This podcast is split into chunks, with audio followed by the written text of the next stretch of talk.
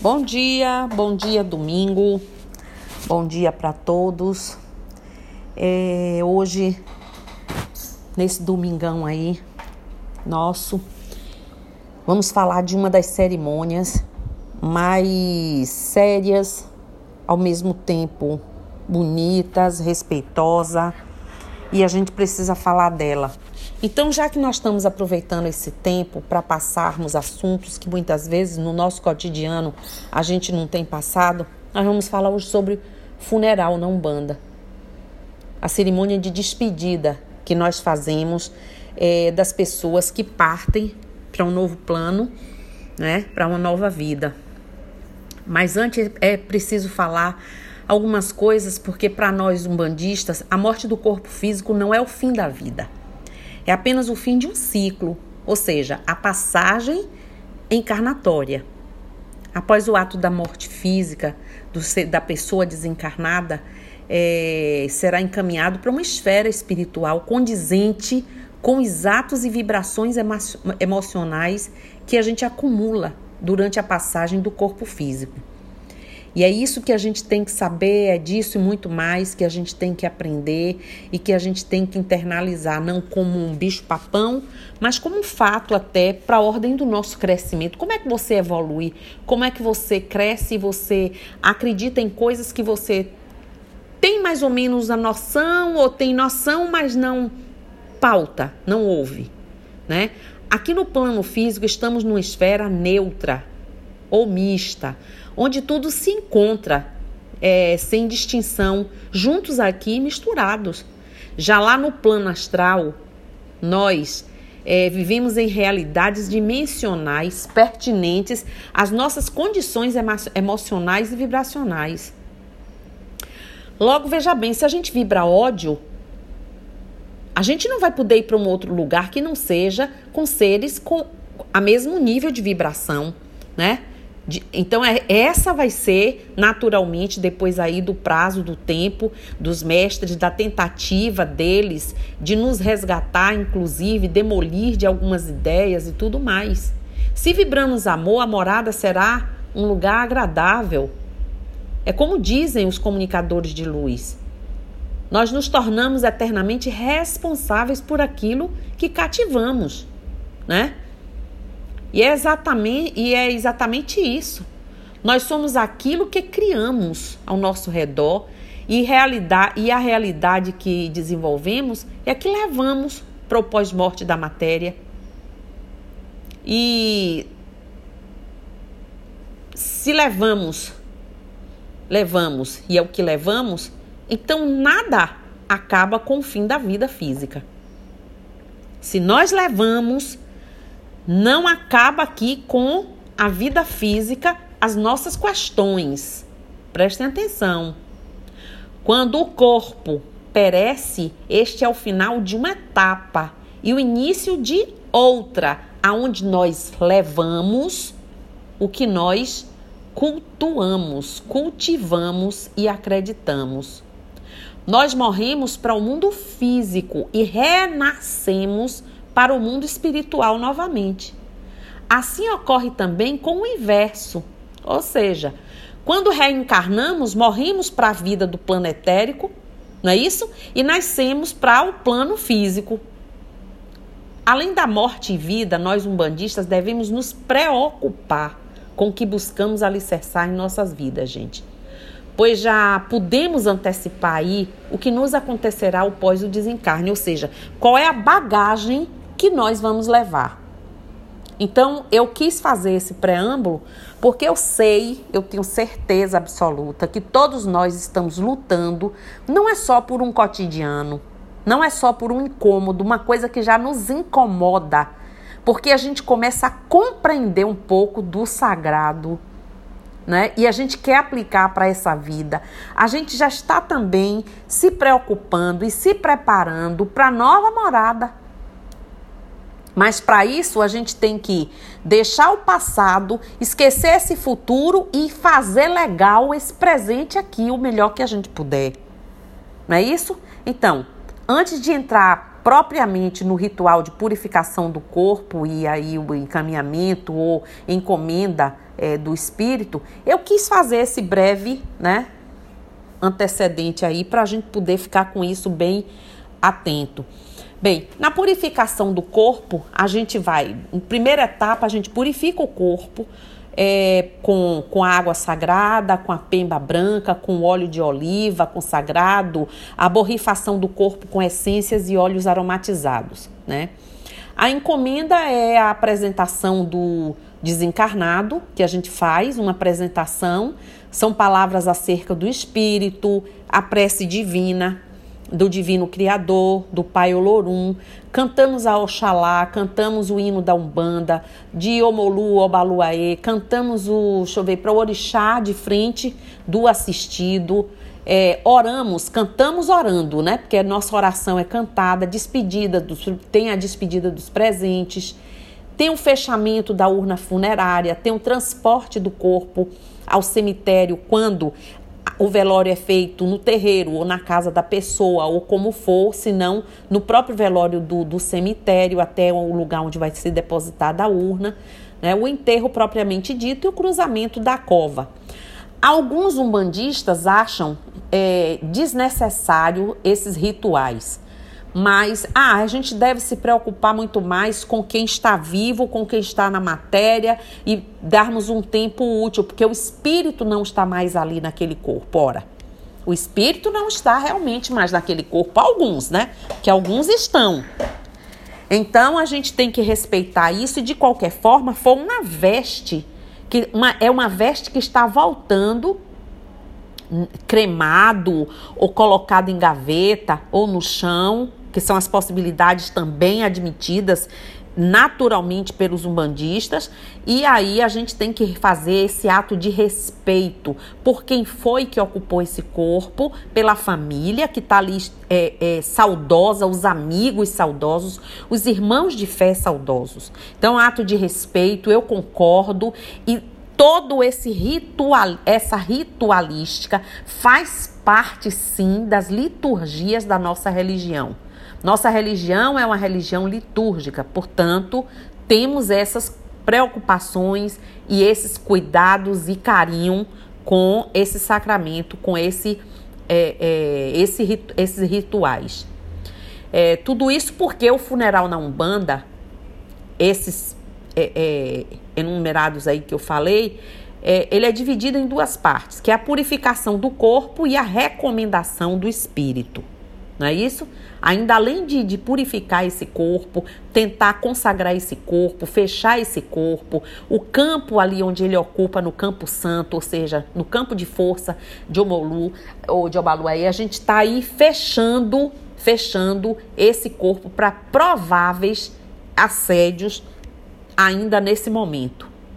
A purificação e recomendação do corpo acontece somente com a presença do sacerdote, um médio iniciado, ou um cambono, cambone, cambona, como for, um trabalhador, um zelador do terreiro que possa e queira acompanhar o sacerdote. É, e parentes, alguns parentes, um ou mais parentes, né? Só então é que vai depois para a cerimônia social, para a encomenda do espírito realizada aí no cemitério, no velório ou no túmulo. Mas a priori, todo o trabalho é feito com o corpo, com essas pessoas somente presentes. É ainda no necrotério, ou aonde o corpo estiver, antes de vestir o corpo do desencarnado, que eu, um sacerdote, procede com alguns atos ritualísticos, como a gente citou, e agora eu vou tentar aí. É, falei rápido, mas eu vou agora ver se eu falo um por um, ver, ver essa ordem aí, e para a gente distinguir, distinguir melhor, né? A purificação do corpo com o incenso, que é o primeiro, a defumação com o incenso. Primeiro ato para purificar energeticamente o corpo físico do é, e do espírito, que na maioria das vezes ainda está próximo ali do corpo. E caso não esteja, o corpo é o endereço vibratório e aonde estiver o espírito, o mesmo receberá a purificação. Olha que coisa bacana. Por isso, a gente mais uma vez aí reforça a intenção dessa ritualística litúrgica da Umbanda. As ervas queimadas na brasa propagam através do ar eh, suas qualidades purificadoras e imantadoras do espírito. Aí eu devo incensar aí esse corpo, é, proferindo palavras. Primeiro chamo o nome da pessoa e digo que neste momento eu incenso o seu antigo corpo carnal e peço ao Olorum é, que a, a pessoa onde estiver nesse momento, o espírito receba esse incensamento e sejam purificados de todos os resquícios materiais ainda agregados nele tornando-o mais leve, mais puro, para que possa alçar um voo espiritual rumo à esfera superior. Então é uma coisa mais ou menos assim que a gente fala e na hora muitas vezes tomado pela inspiração de algum espírito que vem ou do próprio espírito, dos espíritos que fazem a guiança do morto ou da egrégora, aí vem palavras muito mais tocantes muitas vezes. A purificação do corpo com a água fizemos com o incenso e agora vamos fazer a consagração, né? É nesse ato é criado uma diluição de qualquer energia material ainda presente no corpo e no espírito do desencarnado, porque a água é um condutor de energia, né? Um veiculador de energia.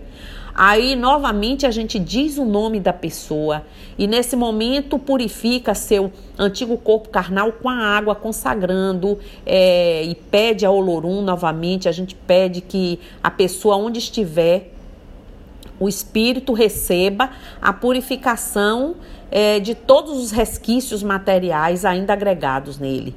Né, tornando assim puro e que ele possa alçar novamente os voos rumo às esferas superiores.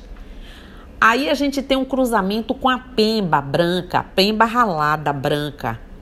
Nesse ato se faz a cruz na testa, na garganta, no peito, no plexo, nas costas das mãos e dos pés, para desligar qualquer iniciação ou cruzamentos que foram feitos nessa encarnação, desobrigando o espírito a responder aos iniciadores do plano físico, neutralizando. Ou seja, é nesse momento que toda vinculação, no caso de um médium da casa com um sacerdote, ele perde aquele compromisso material aqui terreno, certo?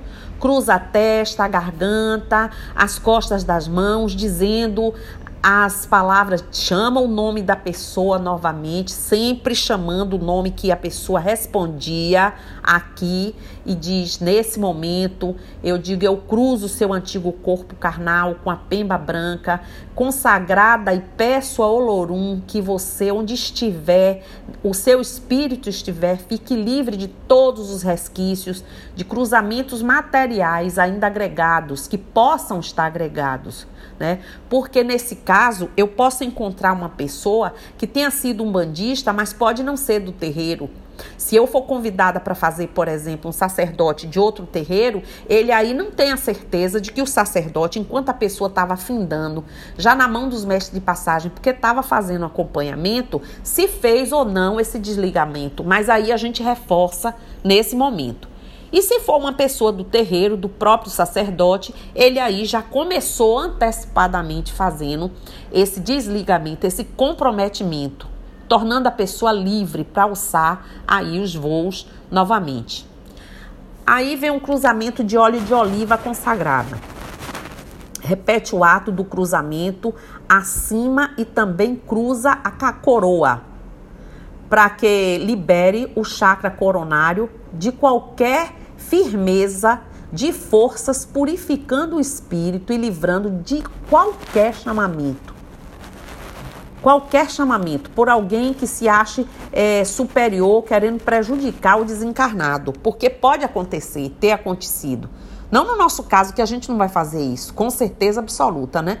Eu preferia até morrer antes de fazer um negócio desse. Mas a gente também, no outro caso aí, como eu falei, de ser uma pessoa de um outro terreiro e do nosso a gente faz por uma, por, por uma ordem. É questão, é praxe, é de praxe, é uma questão de ordem. né? Untar o ori, a cabeça, cruzar a testa, cruzar as costas das mãos, o peito do falecido.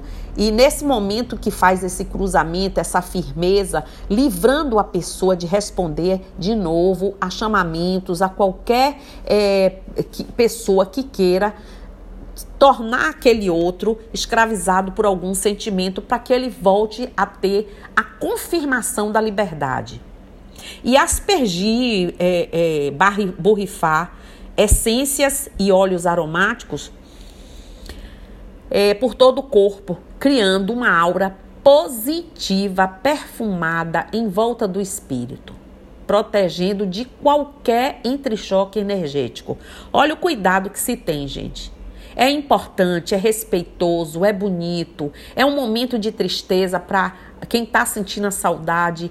E muitas vezes se é um sacerdote com filho da casa é duplamente doloroso assim pela falta que a gente tem da lembrança daquela pessoa, mas ao mesmo lado a gente tem aquela consciência da saudade, mas de um filho que está alçando um novo voo que está voltando para algum lugar, que pode ser inclusive o momento exato dele estar mais feliz lá do que aqui, né? E durante aí todo esse ato de purificação, de aspersão da, dos óleos, das essências é, é, purificadoras, novamente a gente completa, diz o nome da pessoa, é, que ele, aonde quer que esteja ou ela, receba aquela purificação perfumada e liberte o espírito para todo o, o, processo e a encomenda aí já está dessa etapa bem preparada. Essa é a primeira parte, pois é, se o, o corpo vai ser vestido, levado para o velório, né? Ou se já tiver no velório, ou se ainda está no, no, necrotério, ou onde quer que esteja, mas essa primeira etapa aí agora já está feita. Então, momentos antes do enterro é ministrada a cerimônia fúnebre de encomenda aí do espírito. Mas essa primeira etapa já foi, é, digamos assim, feita, concluída, né? Um sacerdote de umbanda deve proceder sempre no cemitério ou onde quer que esteja essa parte com muita consciência e respeito, como qualquer religioso deva ter, pelo momento das pessoas, das famílias. Então a gente tem que fazer tudo isso e fazemos com muito carinho, com muita consciência, compreendendo o sagrado de um sacramento desse, de um ato litúrgico desse e a importância dos sentimentos das pessoas, certo? Então, quando esse corpo já está na presença social aberta, quando nós dizemos isso é na presença de todos, que a gente já liberou ele desse outra primeira parte toda de limpeza, aí vestiu o corpo e tudo, aí que vai para a parte social, a gente pede uma oração do Pai Nosso da Umbanda Sagrada. Depois, a gente é, é fala do falecido, da pessoa, do desencarnado. Nesse momento da cerimônia fúnebre, a gente vai, primeira, esse primeiro momento, são palavras sobre a pessoa. Se o sacerdote não conhece bem a pessoa, foi um bandista de um outro lugar, foi um bandista que já estava afastado, mas fez questão aí nesse momento final, pode pedir a alguém que o conheça, que conviva bem para fazer esse essa última palavra de despedida né? Então, pode ser feito pelo sacerdote ou feito por alguém que queira da família, um irmão de fé, alguém mais ligado que pode também fazer. Em seguida da cerimônia, vem é, a, são palavras acerca da missão do Espírito encarnado. É quando nós, sacerdotes, é, recitamos alguns textos escolhidos ou por a gente, ou recitar por nós mesmos na hora, pela inspiração das entidades que ali estiverem, palavras acerca da missão do Espírito que encarna e do que ele leva para o mundo dos espíritos. Quando do seu retorno aí para muitas moradas, para uma das muitas moradas do Pai. Então nós falamos sobre isso. E desejamos que esse espírito seja tocado nesse momento para que realmente os mestres de passagens consigam atingir esse, esse psiquismo desse espírito e ele concorde com as etapas evolutivas que ele ainda pode ter. Tá certo? Depois vem a prece ao Divino Pai Olorum. Depois desse momento.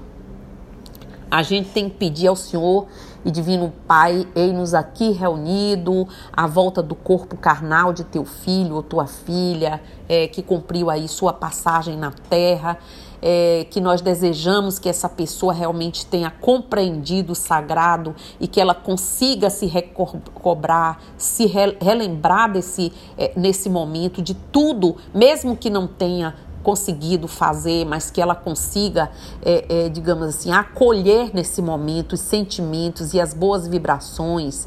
E pedimos ao grande Pai que acolha esse espírito é, que já está retornando aí ao mundo é, das grandes moradas e que seja feita a caridade e tal. São palavras também que a gente prepara rapidamente ou que na hora a gente tenha inspiração diante ali do momento. Em seguida, a gente faz sempre um ponto para o Pai Oxalá, trono da fé, certo?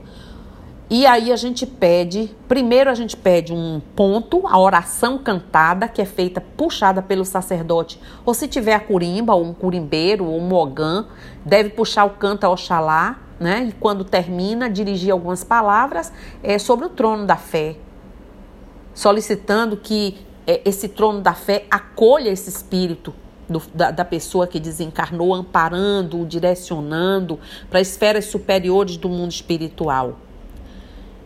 É, depois do ponto de Oxalá vem o hino da Umbanda.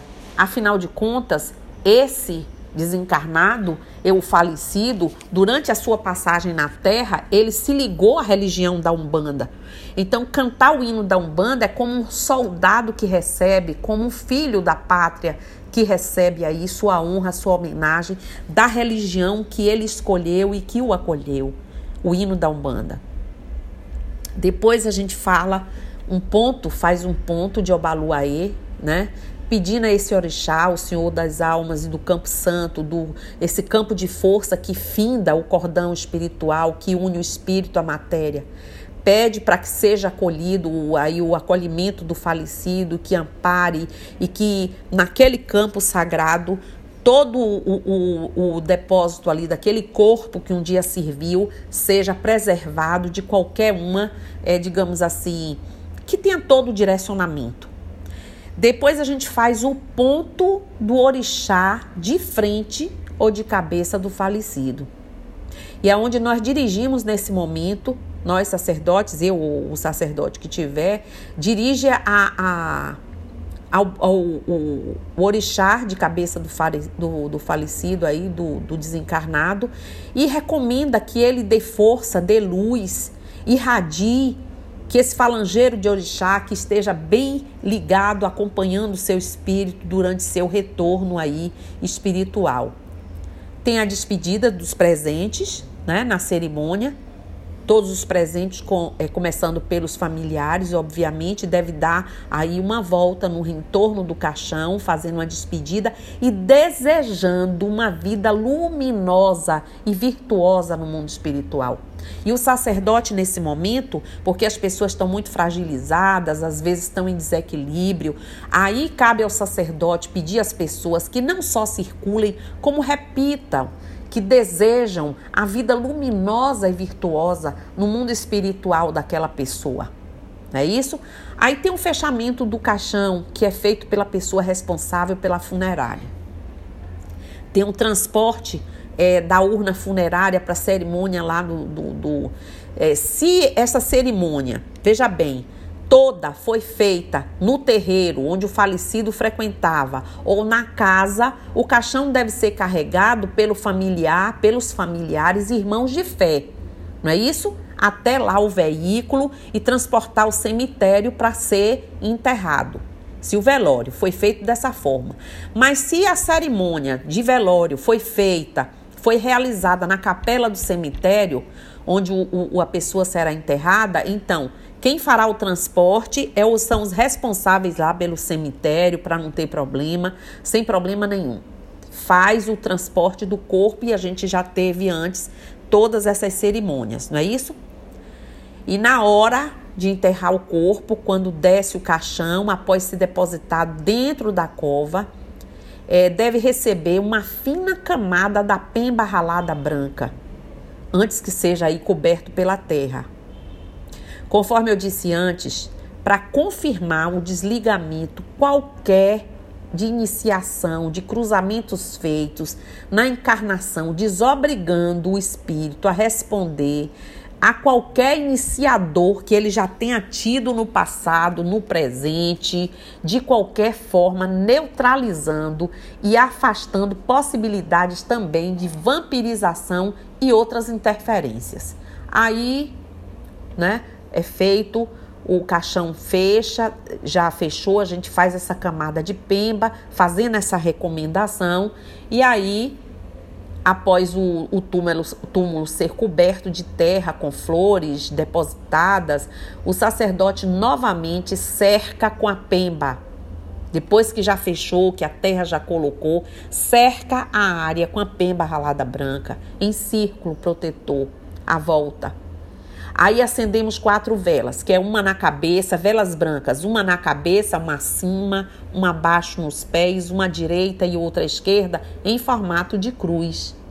E normalmente a gente pede lá ao Criador, o Pai Olorum, né? E ao orixá regente daquele campo de força, os senhores guardiãos, é, guardiões, que façam a força aqui no solo, cruzando é, a cova e diz o nome da pessoa que teve seu corpo enterrado, é, impedindo que qualquer profanação seja feita naquele ambiente, naquele corpo, naquele lugar. Isso se for na gaveta ou na, na porta do lugar da cremação, a gente não for na terra, a gente faz na porta da gaveta onde bota a urna, né, antes de botar a pedra, quando bota a pedra, ou na porta daquele coisa da cremação antes de fechar, ou depois que fecha, perdão. Certo? Deixa eu ver mais para eu não me perder. Bom, acabando o funeral, gente, nós damos continuidade no acolhimento à família do desencarnado e os convidamos, normalmente convidamos em sequência, para uma gira que dedicamos a, a esse filho da casa, né? Aí a gente canta os pontos dos orixás que, que acompanharam a pessoa, o orixá ancestral, que acompanha literalmente, mas os que o acompanharam nessa encarnação. E normalmente é uma cerimônia, alguns de vocês já assistiu há pouco tempo de um rapaz. É uma cerimônia muito emocionante, muito bonita, independente da religião da família, conforta normalmente conforta. Quando as pessoas não têm intolerância nem nada, é muito bonito, conforta sim. As guias e demais pertences, pertences, que é uma outra questão que muita gente tem dúvida, pergunta, pertences do desencarnado, o congá, o que compõe o congá, poderá ser, é, se unir a de outra pessoa da casa. Por exemplo, um irmão, um marido, a mulher que tenha, que seja um bandista, mas antes eu tenho que fazer a desvinculação energética daquela pessoa, porque foi consagrado, aquilo ali foi consagrado para aquela pessoa. Então eu tenho que fazer uma limpeza com ervas, com toda uma ritualística, para fazer um desvinculamento total e re condicionar o vínculo já ir a uma outra pessoa. Agora, se a família não quiser manter em casa, não é, os pertences do congá, as coisas do, do da pessoa que desencarnou, pode deixar no terreiro ou dar para outra pessoa, porque já foi desvinculado mesmo. Mas antes a gente conversa, a gente concorda, a gente orienta, faz tudo, certo? As pessoas é, normalmente a gente recomenda ao humanista que seja a pessoa seja vestida com uma das suas roupas brancas, a, a veste branca que a pessoa tinha. Normalmente a gente não tem uma melhorzinha para o dia de festa, então para um dia festivo, né? E as guias também. A gente pede que a, não só vista, depois que é feito toda a ritualística que eu falei, vista a roupa branca e coloque as guias da pessoa com a própria pessoa. O restante das coisas do Congá aí a gente vai desvincular e vai dar o destino que a família decidir. Mas a roupa branca, com todo o aparato, com tudo, a gente deve colocar no morto, na pessoa é, e suas guias também. Não esqueça que cada um de nós temos nossa guiança e orixá ancestral que acompanha a gente quando a gente desencarna, gente. Ninguém vai herdar seu orixá ancestral nem a sua guiança, porque senão como é que fica o outro que desencarnou? Não é isso? A próxima morada, após os cuidados do mestre de passagem e permissão maior, voltamos a receber um novo par de orixás para essa nova morada. E aqueles aí estão, porque a ordem é a lei natural. A cada passagem, nós continuamos com o ancestral, nossa guiança e os orixás que vão estar naquela caminhada vão ser outros. Por isso que muitas vezes nós temos aí uma lembrança vaga de amores, é, como ah, eu sou filha de, sei lá, Yansan, mas eu amo Iemanjá, mas eu amo Oxum, mas eu amo Oxóssi. Ame, continue amando. O trono sagrado todo é para ser amado, venerado, porque afinal de contas é o trono sagrado do Pai. É como se fossem ramificações dele próprio, né? Mas vamos considerar que, recapitulando, nós, quando desencarnamos, levamos os nossos, nossa guiança. Por isso que a gente tem uma intimidade grande com eles. Os no, nosso orixá ancestral, que na realidade é um trono com dois orixás ancestral. E recebemos na nossa nova morada um outro par de orixás que vai fazer aí a nossa a nossa orientação de acordo com essa nova passagem. Certo? Eu acho que eu falei, pelo que eu estou me lembrando aqui agora, tudo de um ritual tão bonito, tão necessário quanto deve ser. Agora vocês podem me perguntar assim, não vão perguntar, é, mas depois vocês podem pensar. Mãe Romilza faz a recomendação dezenas de vezes, às vezes, por semana, dezenas de vezes, de pessoas que não são bandistas ou que vêm acompanhando à distância. É permitido isso? Devemos. Nós acompanhamos pessoas a pedidos generosos de intercessão, de amor. Então, nós fazemos o acompanhamento, os mestres de passagens ligados à egrégora desse terreiro já vêm fazendo um acompanhamento. Então, parte desse processo que eu falei, eles já vêm fazendo com esse espírito. Quando eles desencarnam, mesmo que presencialmente eu não possa fazer no corpo físico tudo isso, eu aqui digo, vou fazer hoje o funeral de, de fulano. Às vezes tem dias que é três, quatro, cinco pessoas. É um funeral à distância que nós fazemos. É uma grande capacidade que a gente tem de mentalização do corpo físico e fazermos de verdade toda essa ritualística com os elementos litúrgicos todos, com os óleos, as essências, com a pemba branca, com as ervas, com defumação, tudo. É como se eu, naquele momento ali, eu visse o corpo físico, eu faço a trajetória, faço a ritualística toda, com todo respeito. E mais, esse espírito continua sendo acompanhado também pelos mestres de passagens que são responsáveis aqui por essa, digamos assim, essa área aqui no nosso terreiro. Certo? Eu espero que vocês não vocês tenham compreendido. Algumas pessoas, inclusive ontem, um, dois médiums da casa falando, comentando comigo dentro do terreiro, porque estávamos fazendo a zeladoria, a limpeza do terreiro, sobre esse assunto tão importante. Um deles enfaticamente disse: Poxa, mãe, um dia desses no podcast a senhora podia falar sobre funeral, cerimônia de despedida. E aí hoje eu amanheci com isso na cabeça e achei proposital. Por quê? Porque é uma cerimônia, porque o que antecede ao, o, a ritualística da cerimônia, eu falei para vocês tudo sobre aqui o plano físico. Toda essa nossa demanda de cuidados evolutivos são importantes porque nós somos um ser imortal. Nós temos essa passagem aqui na matéria, mas vamos continuar. E a bagagem que a gente leva é o que a gente fizer, o que a gente preparar para ser conduzido. Então, os problemas, as virtudes, as alegrias, os amores, mas os desesperos ou a falta de compreensão, tudo a gente leva. Então, compreender o sagrado e aplicar aqui agora é ter a certeza de que vamos levar, mesmo que a gente não consiga chegar lá num ponto máximo, maior, como a gente costuma elocubrar aqui nessa encarnação, mas vamos melhorar cada vez mais. Temos aí agora uma boa razão, mais uma motivação para a gente tentar se melhorar, ok? Para a gente fazer diferente, para a gente fazer melhor. Então, que Olorum, meu Pai, abençoe vocês. Axé, Saravá, Motumbá, Colofé, Mojubá, Mucuyu no Zambi, todas as, em todos os idiomas africanos, em todos os dialetos. Que os orixás abençoem cada um de vocês.